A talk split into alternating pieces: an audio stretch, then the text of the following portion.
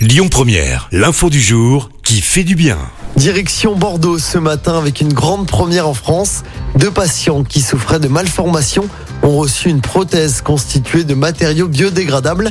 Les opérations ont été menées la semaine dernière au CHU de Bordeaux. Cette prothèse ne contient pas d'objets métalliques, à la différence des prothèses classiques, souvent composées de nickel et de titane.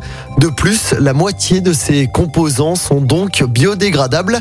Il s'agit de la première phase de la médecine de demain.